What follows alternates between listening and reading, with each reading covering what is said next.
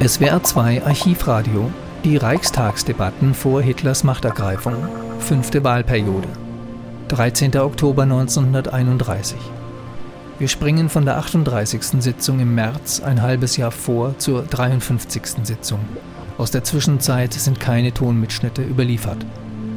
Nach einer kurzen Rede des Kommunisten Ernst Torgler gibt Reichskanzler Heinrich Brüning eine Regierungserklärung ab. Sie handelt von der Not in Deutschland und stellt die These auf, dass dies eine lähmende Wirkung auf den internationalen Handel habe. Deutschland, so Brüning, wolle ein solidarisches Mitglied im Bund der Nationen sein.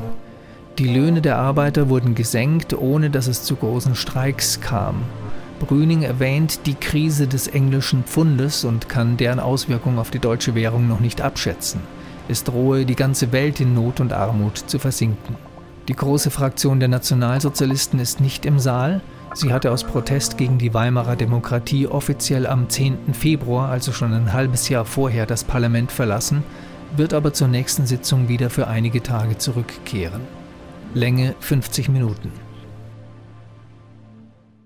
Gröner mit der Wahrnehmung der Geschäfte des Reichsministers Innern beauftragt. Ferner hatte der Reichspräsident auf meinen Vorschlag den Herrn preußischen Staatsminister außer Dienst, Professor Dr. Warnvold, zum Reichswirtschaftsminister, den bisherigen Reichsminister ohne Geschäftsbereich, Herrn Treviranus zum Reichsverkehrsminister und den Herrn Staatssekretär im Reichsjustizministerium Dr. Joel zum Reichsminister der Justiz ernannt. Ein Verzeichnis über Veränderungen im Reichsrat bitte ich die Frau Schriftführerin zur Kenntnis zu bringen. In der Zusammensetzung des Reichsrates haben folgende Änderungen stattgefunden.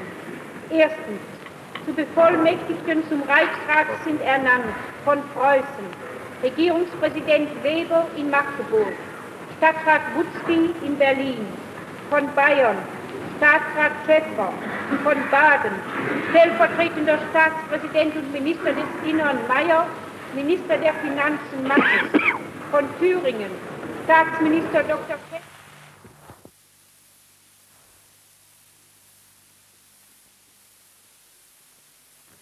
polizeiliche Besatzung erfahren hat.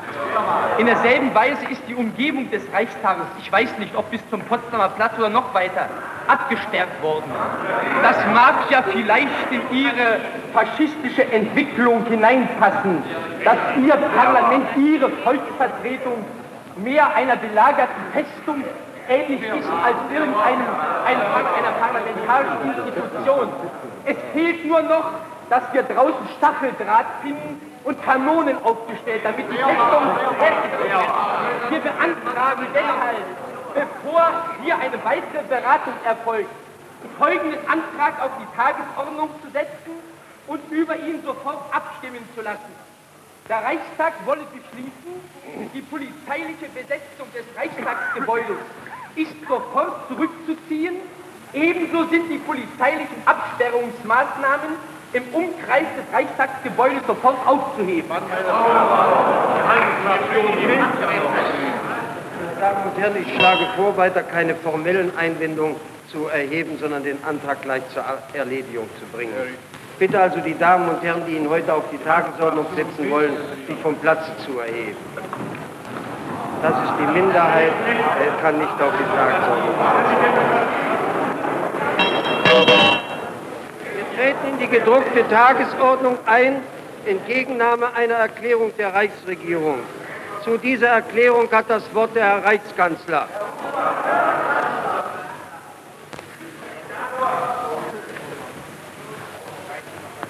Meine Damen und Herren, ich habe die Ehre, dem Hohen Hause die Reichsregierung in der Zusammensetzung vorzustellen, wie sie ihr Herr Präsident soeben verkündet hat. Neue Gesellschaft, es ist neue mir ein inneres Bedürfnis, zunächst den ausgeschiedenen Herren Ministern Dr. Curtius, Dr. Wirth und von Gera den Dank der Reichsregierung für pflichttreues Wirken im Dienste für Reich und Volk auszusprechen. In jahrelanger aufopfernder Tätigkeit haben diese Herren mit einer in vielen schwierigen Lagen erprobten Sachkenntnis dem Vaterlande in bedeutsamer und hingebender Arbeit gedient. ausgeplündert, den Die Reichsregierung ist ergänzt durch einen bewährten Vertreter der Wirtschaft, der als Sachberater der Reichsregierung in den vergangenen Monaten zur Seite gestanden hat. Die Leitung des Wehr- und Innenministeriums ist in einer Hand vereinigt. Alles sind Teile der Demokratie. Demokratie. Herr Abgeordnete Gruber und Herr Abgeordnete Torgler, bitte doch die Zwischenrufe nicht so zu häufen, dass der Reichskanzler nicht Wir wollten ja nur auf die Demokratie hinweisen. Mehr als je zuvor zwingt uns unsere heutige Notlage zu einer einheitlichen Zusammenfassung der staatlichen Machtmittel, namentlich auch der von dem Herrn Reichspräsidenten erlassenen besondere Machtbefugnisse gegen alle Bestrebungen und Strömungen, die den Staat zu bedrohen suchen.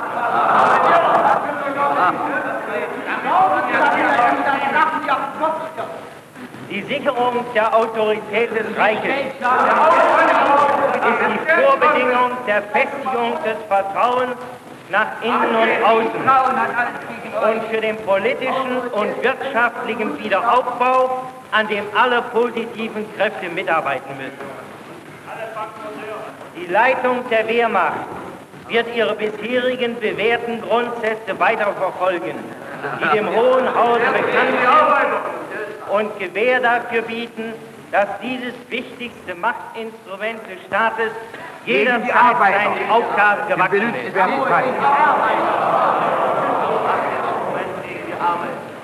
Das Justizministerium ist in die Hände eines Mannes gelegt, der seit einem Menschenalter dem Staate in schwerster Zeit besonders treu und erfolgreich gedient hat. Die Reaktion, die Inkarnation der Reaktion. Die Leitung des Außenministeriums wird in meiner Hand liegen. Ich werde die Außenpolitik im Geiste der Besprechungen der letzten Monate, vor allem der jüngsten deutsch-französischen in Berlin, fortführen. Die Reichsregierung erwartet das Heil nicht allein durch internationale Verhandlungen oder Hilfe des Auslandes. Aber Deutschland hat im letzten Jahrzehnt am eigenen Leibe mehr wie alle Nachbarn gespürt, wie die ungelösten politischen Fragen der Welt die innere Not bis zur Grenze des Erträglichen gesteigert und wachsende Verzweiflung in allen Schichten des Volkes genährt haben. Deshalb hat Deutschland das Recht, an die Völker der Welt den Appell zu richten, die Bemühungen zu der unerlässlichen solidarischen Zusammenarbeit endlich zur praktischen Tat werden zu lassen. Ich glaube, dass in den vergangenen Monaten ein gewisser Fortschritt in solcher Gesinnung erzielt worden ist. Allen Völkern sollte inzwischen lebendig vor Augen geführt sein, dass das Schicksal jedes Staates mehr denn je in der Vergangenheit mit dem Schicksal seiner Nachbarn verflochten ist. Kein Staat kann auf die Dauer einen wirklichen Vorteil aus der Not der anderen Länder erwarten. Die verderblichen Folgen politischer Zahlungen ohne wirtschaftliche Gegenleistungen haben die gesamte Welt ohne Ausnahme in heute noch unabsehbare Bedrängnis geführt. Die weitschauende Initiative des Präsidenten der Vereinigten Staaten von Amerika hat leider nur eine vorübergehende Erleichterung geschaffen. So groß auch ihre Bedeutung war und so dankbar sie vom deutschen Volke empfunden wurde. Schon die Ungewissheit in den Fragen der politischen Zahlungen übt fortgesetzt eine lähmende Wirkung auf den internationalen Wirtschafts- und Finanzverkehr aus. Unmittelbare und offene Aussprache, wie sie in Chequers, Paris, London, Rom und hier in Berlin geflogen wurden und weiterhin zu führen sind, sollen den Weg zur tatsächlichen Solidarität der Nationen ebnen. Denn es muss die Möglichkeit gefunden werden, klare und ehrliche Stimmungen zwischen den Völkern der Welt zu schaffen. Deutschland fordert bei aller verständnisvollen Rücksichtnahme auf die Lebensnotwendigkeiten der Nachbarn die Verwirklichung des Grundsatzes der Gerechtigkeit und Gleichberechtigung unter den Völkern. Ich warne vor Augenblicklösungen unter dem Drucke dringender materieller Not.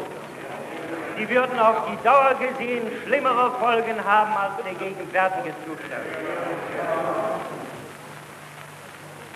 Die weitergreifende Zerrüttung der Kreditwirtschaft der Welt hat die Reichsregierung von Woche zu Woche vor neue Aufgaben gestellt.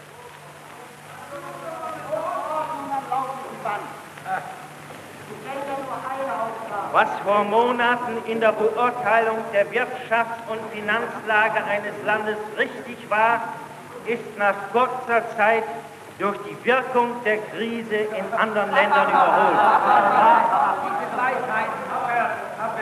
Die Aufgabe der Reichsregierung war es und der neuen Reichsregierung wird es sein, die Regierungsmaßnahmen elastisch den jeweiligen neu auftretenden Auswirkungen der Weltkrise anzupassen. Die Reichsregierung nimmt es für sich als einen Erfolg in Anspruch, dass sie rechtzeitig und als erste im Kreise der großen Nationen mit entscheidenden Sparmaßnahmen in den öffentlichen Ausgaben und mit möglichster Senkung der Erzeugungskosten begonnen hat. Hierdurch allein ist verhindert worden, dass die gesunden Grundlagen der deutschen Volkswirtschaft in den vergangenen Monaten unerschüttert geblieben sind. Hier damals Ich richte die Bitte auch an Sie nicht fortwährend zu unterbrechen. Sehr oft zwei Worte. Aber Donnersbank ist doch ein Begriff. Das Beispiel der Reichsregierung hat Nachahmung in der ganzen Welt gefunden. Es ist anerkannt worden als eine mutige Einstellung auf eine schwere Zukunft. Maßnahmen wie die Bereitstellung zu Schuldentilgungsfonds haben in den kritischen Zeiten der Bankschwierigkeiten sich geradezu als eine Rettung erwiesen. Die Reichsregierung wurde durch Entschließungen, die allerdings hart und unpopulär waren, in die Lage versetzt, gerade in dieser Zeit zur Rettung der Privatwirtschaft schwebende Schulden in Höhe von nahezu 300 Millionen Mark zurückzuzahlen.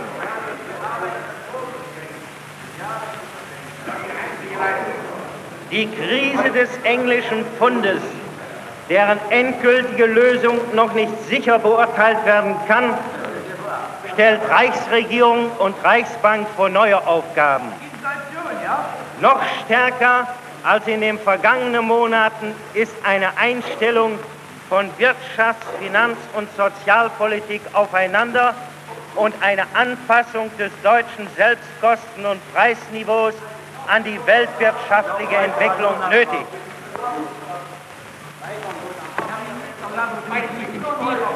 Die Reichsregierung, die sich schon in den vergangenen Monaten des Rates hervorragender wirtschaftlicher Sachverständiger bedient hat, hat in Übereinstimmung mit dem Herrn Reichspräsidenten beschlossen, beschlossen einen Wirtschaftsbeirat zu ernennen, der der Reichsregierung in den wechselvollen Entwicklungen der Krise zur Seite stehen soll. Da eignet sich der von der Sozialdemokratie. Mit ihnen gemeinsam wird Herr Ulrich, ich werde mich genötigt sehen, Sie zur Ordnung zu rufen, wenn Sie nicht die Zwischenrufe einschränken. Mit ihnen gemeinsam wird in kurzer Frist ein Wirtschaftsprogramm für die nächsten Monate ausgearbeitet.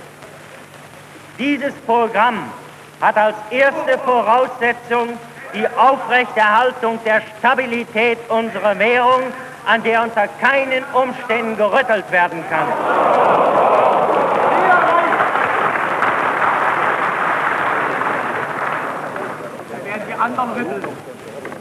Von entscheidender Wichtigkeit ist die Durchführung eines ausgearbeiteten Planes zur Tilgung der kurzfristigen Schulden und ebenso eine endgültige Klärung der Reparationsfrage. Fehler der Vergangenheit im Wirtschaftsaufbau Deutschlands müssen schneller als bislang ausgeräumt werden.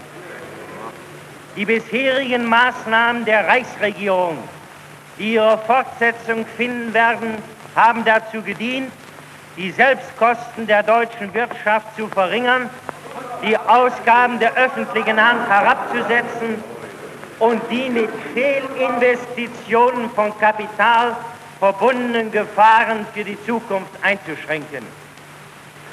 Die Schwierigkeiten, in denen sich Deutschland durch Krieg, Inflation und Reparationslasten befand, haben dazu geführt, dass die großen Unternehmungen vielfach durch ausländische Kredite eine sehr starke Expansion betreiben konnten, während Mittelstand, kleinere und mittlere Industrie in ihren Betätigungs- und Entfaltungsmöglichkeiten demgegenüber zurückgeblieben sind. Eine in vieler Hinsicht ungesunde Entwicklung ist die Folge. Wenn das nicht auf Herrn Drewitz wirkt, dann weiß man nicht. Die Kreditpflege gerade für den Mittelstand, kleinere und mittlere Industrie muss auch bei der Bankenpolitik in der Zukunft eine der wichtigsten Aufgaben sein. Landwirtschaft, Grundbesitz und Industrie leiden unter zu hohen Zinssätzen.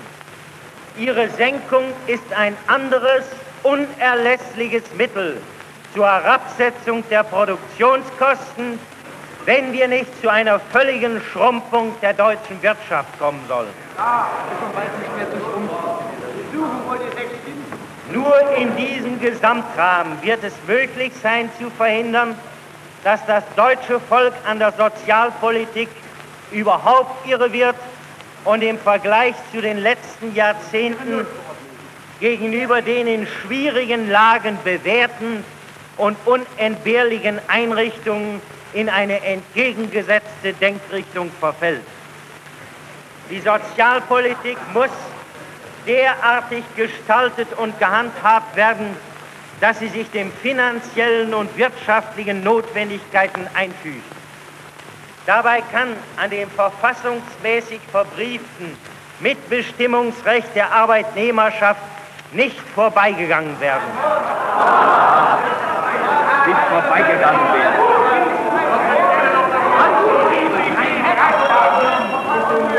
Jetzt ist sogar Herr Breitschätz.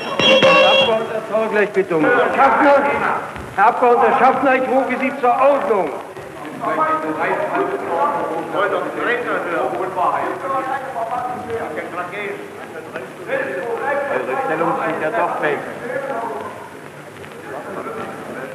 Vor allem gilt das auch für den Tarifgedanken, der als solcher gesund ist und erhalten werden muss, aber größerer Elastizität in der Handhabung bedarf. Die Tarife müssen veränderten Verhältnissen schneller angepasst werden können.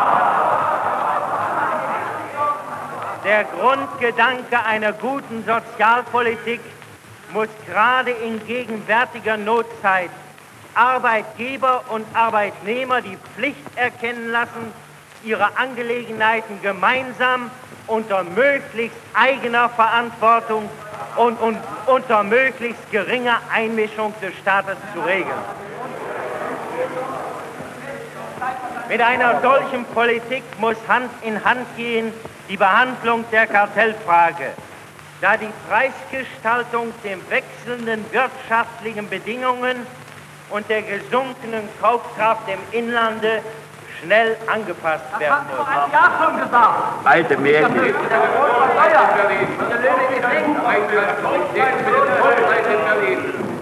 Eine Verzinsung und Tilgung der kommerziellen Ich bitte um Ruhe. Eine Verzinsung und Tilgung der kommerziellen Schulden des deutschen Volkes ist nicht möglich, wenn den deutschen Waren die Weltmärkte in fortschreitendem Maße gesperrt werden. Diese vielfach befolgte Politik führt zu einer Zerrüttung der Weltwirtschaft, an deren Ende die völlige Verarmung aller Völker stehen wird. Die Reichsregierung ist gewillt, alle Schritte zu tun, um einer solchen Politik zu begegnen. Ebenso klar ist sie sich allerdings darüber, dass die Bedeutung des Binnenmarktes in der kommenden Zeit stärker in den Vordergrund treten wird.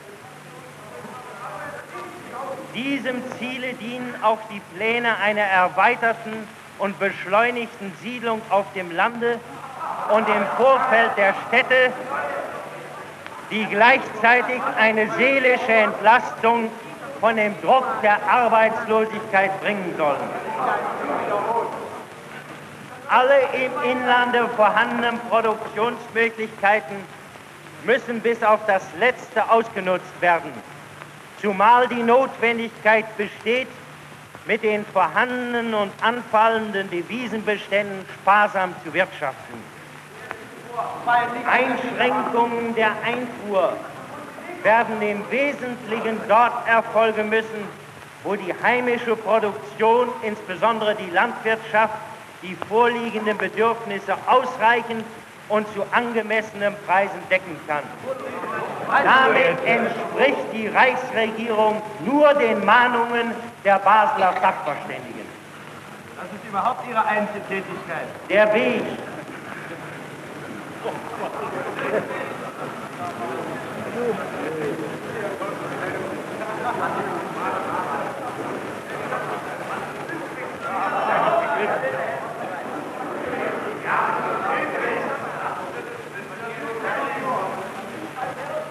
Der Weg, den das deutsche Volk zu gehen hat, ist uns klar vorgezeichnet. Er ist hart und schwer, aber auch keinem anderen Volke bleiben harte Maßnahmen erspart, bis zu dem Tage, an dem die Not die Völker der Welt zu einheitlichen Maßnahmen gezwungen hat. Der Weg kann nur zu Ende gegangen werden, wenn unser Volk die Überzeugung hat, dass Lasten gleichmäßig verteilt und Gerechtigkeit und Verantwortungsbewusstsein überall wiederhergestellt sind. Das deutsche Volk hat im instinktiven Bewusstsein, dass ein klarer, ehrlicher, wenn auch dorniger Weg zum Erfolge und zur Freiheit führen kann, bislang die schwersten Opfer ertragen.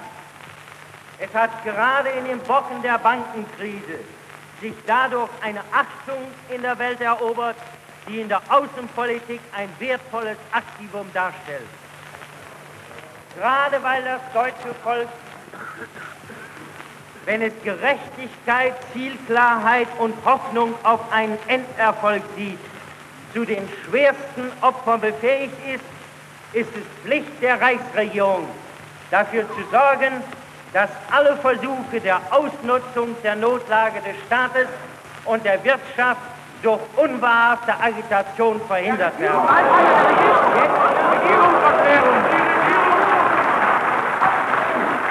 Eine heikle Unwahrhaftigkeit. Die Öffentlichkeit muss die Gewissheit haben, das Auswirken des politischen Kampfes mit aller Entschiedenheit entgegengenommen und und dass der Staat jetzt Ah, der Blutkommandant von Grundlage der 1918. Ruhe und Einer Ordnung dasselbe. im Zusammenleben sicherzustellen. Aus diesem Grunde sind durch mehrere Notverordnungen eine Reihe von scharfen Maßnahmen getroffen, die dem arbeitsamen und ordnungsliebenden deutschen Volke die Gewissheit geben sollen, dass die Aufrechterhaltung der öffentlichen Sicherheit auch für die Zukunft gewährleistet ist. Die Reichsregierung ist sich bewusst, dass Notverordnungen und polizeiliche Maßnahmen allein nicht ausreichen, sondern nur den Weg freimachen können. Sie bedurfte bei ihrer Arbeit der hingebenden Arbeit eines unter Opfern und erschwerenden Umständen pflichttreu bis zum äußersten tätigen Berufsbeamten. Entscheidend im Ganzen ist der richtungsgebende ethische Wille. Der Wille zur nationalen Selbstbehauptung, zur Freiheit, aber auch zur Selbstzucht und zum Opfer für das Vaterland. Diesen Willen in unserem Volke und besonders in unserer Jugend zu wecken, sieht die Reichsregierung als ihre wichtigste Aufgabe an. Das Volk und vor allem die Jugend muss vor den Einflüssen der Zersetzung geschützt und vom Geiste der Vaterlandsliebe und Opferwilligkeit. Silberberg, Vögler, Brüning. Die Reichsregierung wird alle Kraft in den Dienst dieser ihrer vornehmsten Aufgabe zur Rettung des Vaterlandes stellen.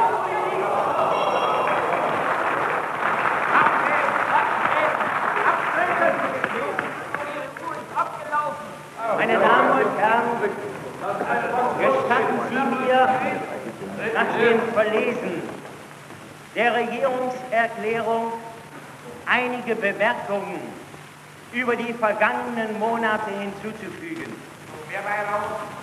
Ich glaube, ich bin es dem Hohen Hause schuldig, über einige Vorgänge der letzten Monate eine klare und deutliche Aufklärung zu geben. Sie wissen alle, meine Damen und Herren, dass die Krise, in der Deutschland sich seit längerer Zeit befindet, durch eine Reihe von Umständen, die zum Teil vorauszusehen, zum Teil unerwartet gekommen sind, sich zum Äußersten im Laufe des vergangenen Monates verschärft hat und mit dazu beigetragen hat, dass Entwicklungen einer Weltkrise ohne Gleichung zu einem Zustande geführt hat, wie sie ihn die moderne Geschichte der Wirtschaft noch nicht gekannt hat.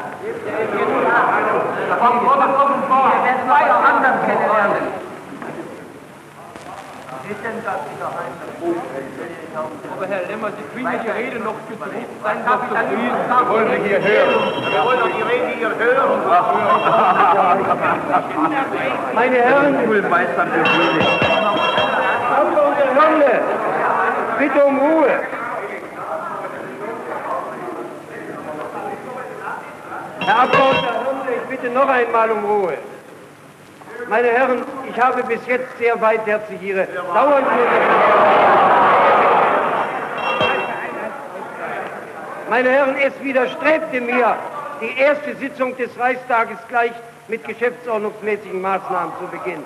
Aber wenn Sie mich, Herr Abgeordneter Grube, wenn Sie mich dazu zwingen, dann werde ich Ihnen zeigen, dass die Verhandlungen des Reichstages ordnungsgemäß durchgeführt werden. Ich warne Sie das letzte Mal. Bitte also noch einmal um Ruhe und bitte jetzt die Zwischenrufe zu unterlassen.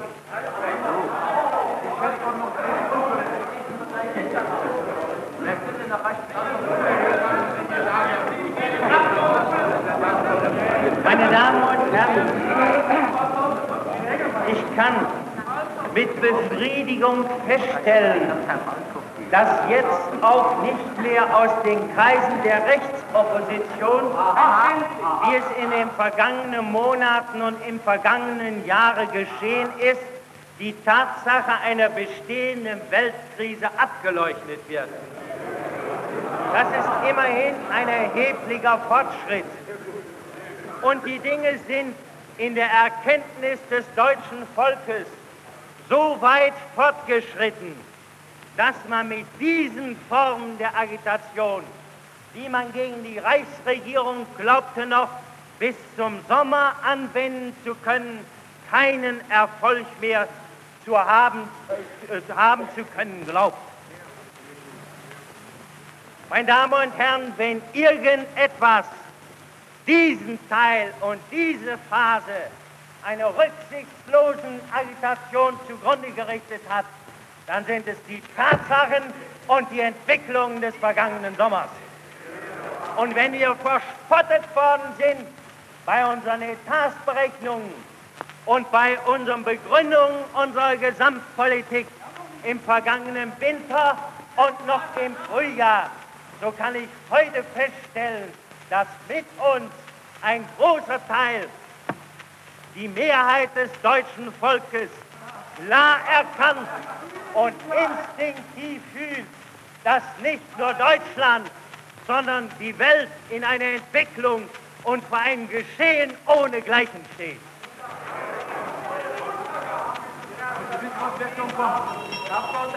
Ich rufe Sie zum zweiten Mal zur Ordnung, mache Sie auf die Folgen des dritten Ordnungsrufes aufmerksam. Meine Damen und Herren,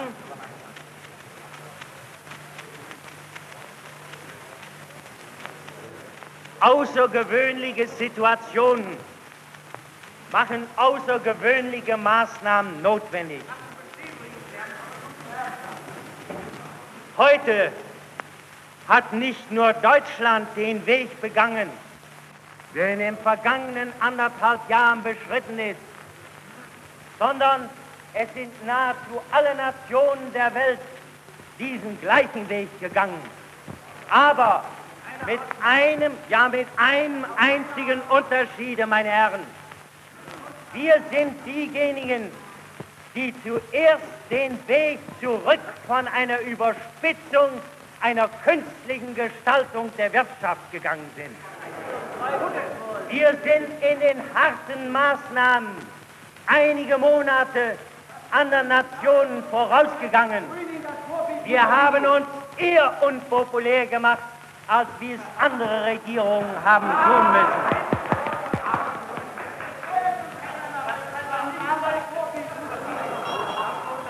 Ich rufe Sie zur Ordnung, ebenso Herrn Abgeordneten Leo.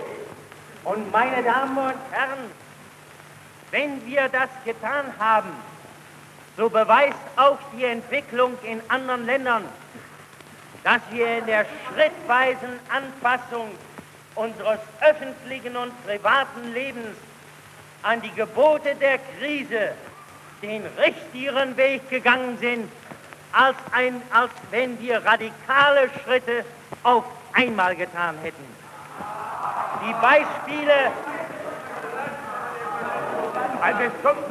die Beispiele der Vergangenheit beweisen es, dass man den ungeheuren Druck, den die Weltkrise auf alle einzelnen Bedingungen des Wirtschafts- und Soziallebens und des politischen Lebens ausübt, nur dann durchhalten kann, wenn man zwar nach einem wohlüberlegten Plane, aber schrittweise den Weg zur Heilung begeht.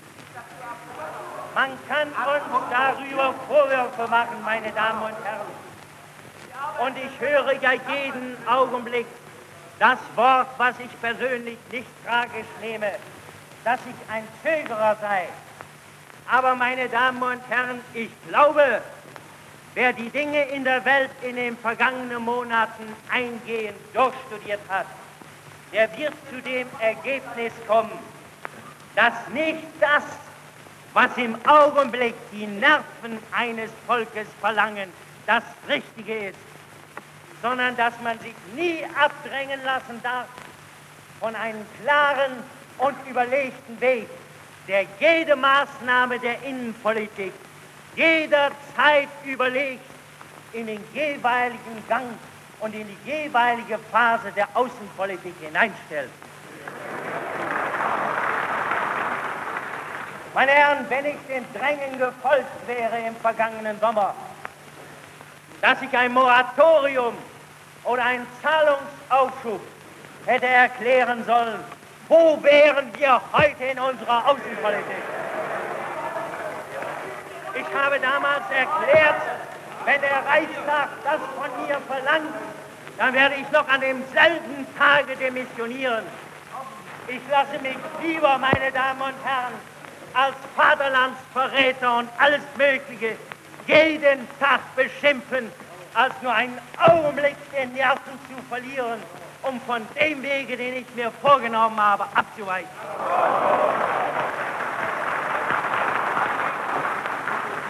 Und ich meine, meine sehr verehrten Damen und Herren, Sie haben ja gar keinen Weg. Ich habe gute, größere Vorbilder in der Geschichte des preußischen und deutschen Volkes. Auch damals sind die Männer, die die Nerven verloren haben, nicht verloren haben und die den Mut gehabt haben, eine unpopuläre Politik zu betreiben, auf das, auf das Äußerste verleumdet und verspottet worden. Und nachher, meine Herren, wenn die Dinge gut gegangen sind, dann werden diese Persönlichkeit als, dann werden diese Persönlichkeit als Monopol für die nationale Gesinnung gefordert.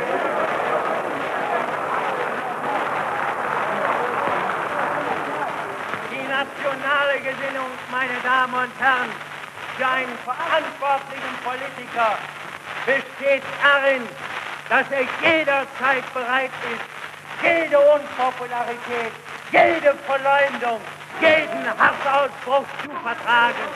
Nur eins nicht, einen Weg zu gehen, der im Augenblick populäre Erfolge haben kann, der aber in eine Sackgasse und in die Vernichtung hineinführt.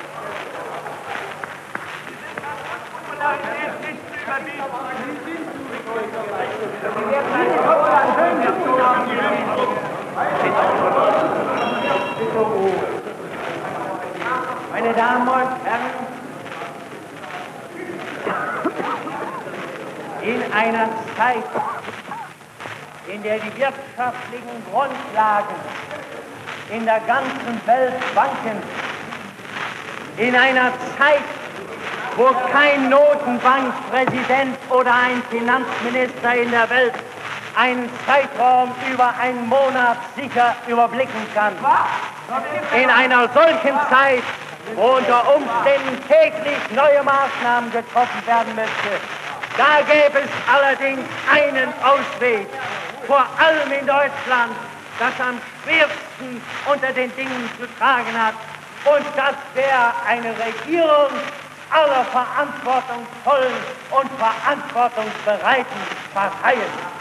Aber meine Damen und Herren, so gerne wie einen solchen Idealen nachgehen würde, jeden Augenblick auf mich selbst hier an dieser Stelle zu verzichten. Ich würde bereit sein, jedes auf das kleinste und niedrigste Amt und Dienst für eine solche Regierung zu übernehmen. Aber alle Fühlungsnahme, die ich in den vergangenen Wochen und Monaten getroffen habe, sie hat ergeben, dass ein Zusammenfinden der Parteien, die notwendig sind für eine solche Regierung, leider Gottes in Deutschland ausgeschlossen ist. In der schwersten und schicksalsreichsten Stunde des deutschen Volkes gehen die Tendenzen leider Gottes darauf hinaus, lieber sich auseinanderzureißen, schärfste Fronten gegeneinander aufzurichten, als sich zusammenzufinden in der einfachen und simplen Pflichterfüllung für das ganze deutsche Volk.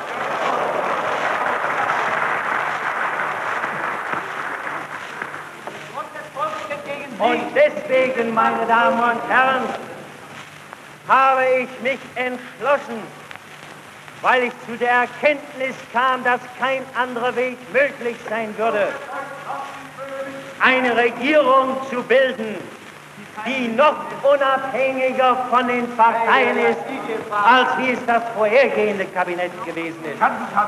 Ich glaubte, dem deutschen Volke einen Dienst zu tun, nachdem ein großer Zusammenschluss der Parteien nicht möglich ist wenn ich wenigstens das eine Ziel verfolgte, dass diese Regierung, die hier vor Ihnen steht, keine Rücksicht auf irgendeine Partei in dem Sinne zu nehmen hat, dass sie parteigebundene und an einzelne Fraktionsbeschlüsse gebundene Minister im Kabinett hat.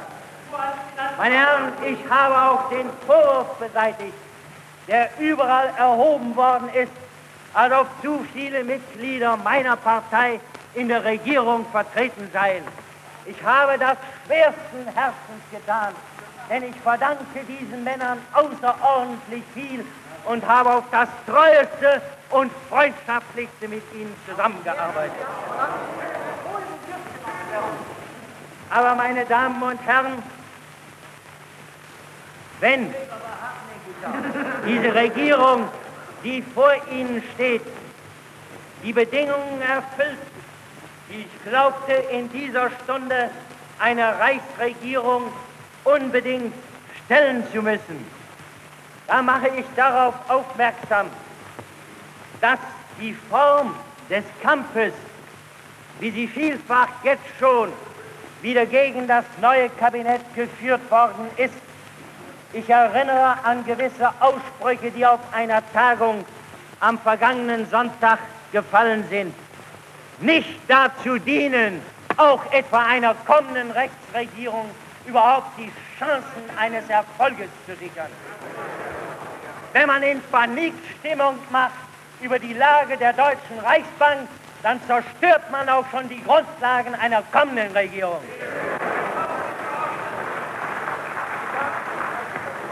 Und meine Damen und Herren, wir haben nichts zu verbergen. Die Ausweise der Reichsbank sind klar vor der ganzen Welt. Jedermann weiß, in welcher Form wir die Danat Bank und Dresdner Bank gestützt haben. Ich habe, ich habe erste ausländische Sachverständige hinzugezogen, erste Bankfachleute der ganzen Welt, um zu diesen Ergebnissen zu kommen. Und das sollte eigentlich vielen, auch denen, die in Harzburg gewesen sind, genügen. Denn ich weiß, dass sie auf, Urteil, auf das Urteil dieser Sachverständigen sicherlich ganz außerordentlich viel in der Vergangenheit gegeben haben.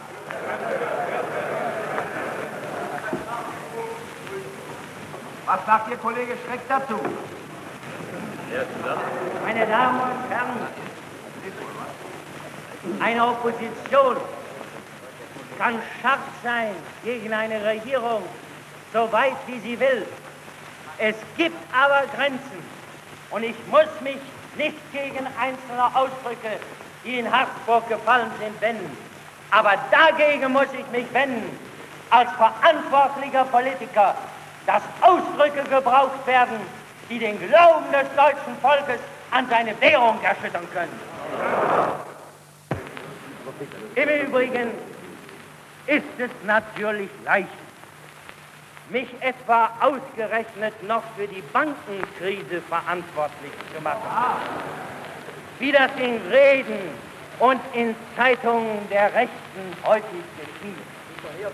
Ja, meine Herren, seien Sie doch in dem Punkte etwas vorsichtig, sind ja nur schwach vertreten.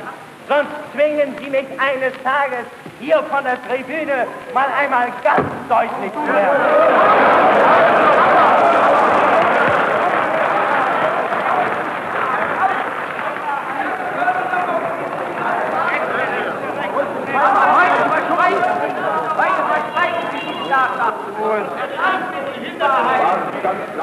Melden Sie doch die Korruption an hier. Was haben Sie vor, den Volk zu verheimlichen? Was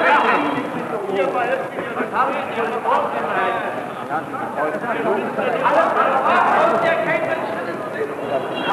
Bedingung, ich rufe Sie zum zweiten Mal zur Ordnung.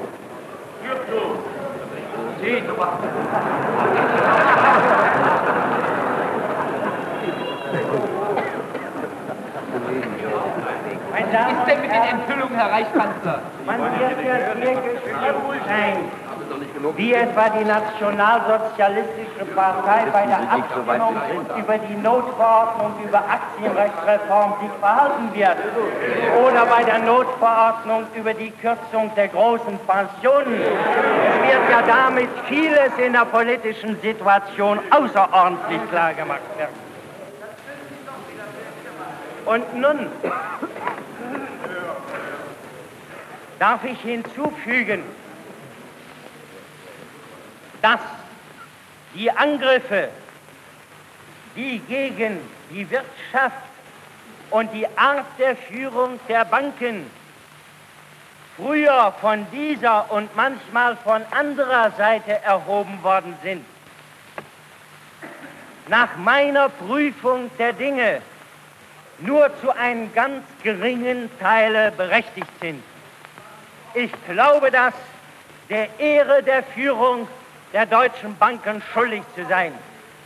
Wenn ein Rönn entsteht von allen Seiten auf die kurzfristigen, vom Ausland gegebenen Gelder, so hat inzwischen die Entwicklung gezeigt, dass einer solchen Situation keine Bank und keine Notenbank letzten Endes gewachsen ist. Und ich muss gerade im Interesse dessen, was ich für richtig halte für die Zukunft, aussprechen, dass in den Banken, die besonders starken Angriffen ausgesetzt gewesen ist, sind die Leistungen zur Zurückbezahlung kurzfristiger Guthaben in den Wochen vor Schalterschluss eine ganz außerordentliche gewesen ist. Und ist kein Grund, etwa zu glauben, dass an sich das System unserer deutschen Banken von Grund aus irgendwie verkehrt sei. Und dasselbe muss sich ausdehnen auf den weitaus größten Teil der deutschen Wirtschaft. Und Sie werden mit mir alle der einen Meinung sein, dass es allerdings für die Wirtschaft sehr viel leichter wäre, auch den breiten Massen des Volkes Verständnis für ihre schwierige Lage zu schaffen, wenn die Form der Darstellung ihrer Interessen und ihrer Lage manchmal eine etwas geschicktere wäre. Das deutsche Volk und der deutsche Arbeiter. Man kann doch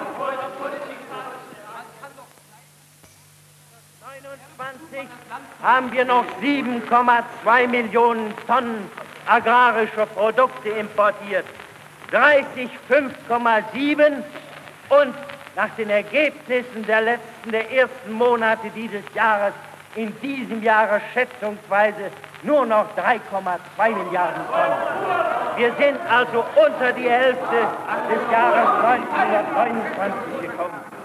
Und dass alles nicht so falsch ist, beweist ja auch die Tatsache, dass selbst in dem Augenblick der schwersten Krise es nicht so ist, dass die Arbeitslosigkeit in den vergangenen vier Wochen in einem Umfang gestiegen ist, wie wir ihn ursprünglich nach der Lage der ganzen Weltsituation uns selbst berechnet hatten.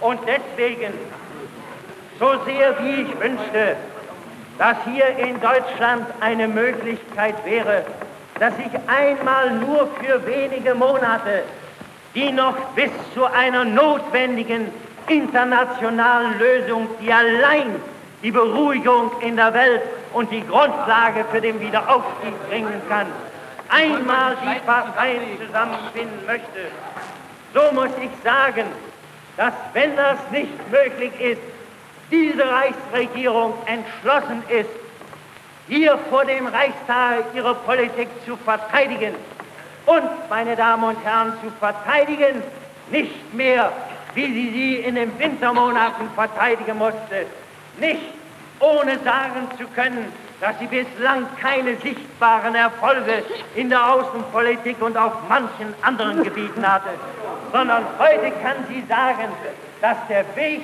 frei ist und dass auch der kommende schwere Winter unter allen Umständen überstanden werden kann. Denn die deutsche Wirtschaft ist in ihrem Produktionsapparat gesund. Ernährungsmittel, Nahrungsmittel haben wir genügend im eigenen Besitz. Wir haben aller Schwierigkeiten für die Finanzen von Reich, Länder und Gemeinden für den Winter Vorsorge getroffen.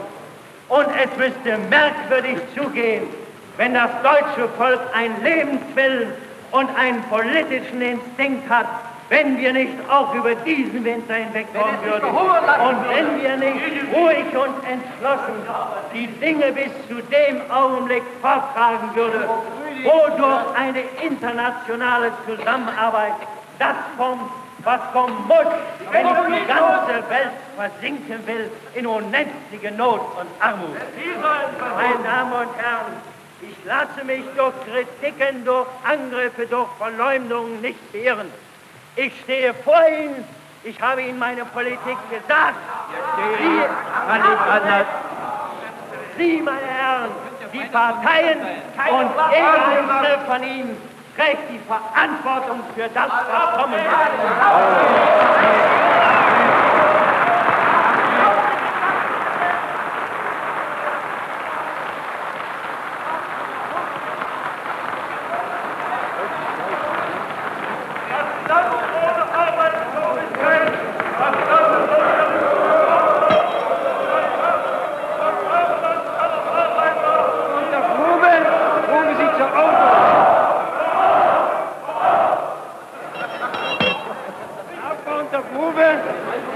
aufgrund des Paragraphen 91 für zwei Tage von den Sitzungen des Reichstages ausgeschlossen. Ich fordere Sie auf, den Saal zu verlassen.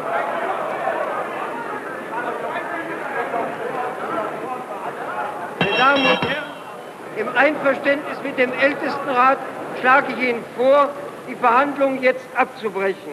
Die Sitzung morgen mittags 12 Uhr wieder zu beginnen, auf die Tagesordnung zu setzen die Besprechung über die Erklärung der Reichsregierung. Sie hörten die 53. Sitzung vom 13. Oktober 1931, Deutsches Rundfunkarchiv.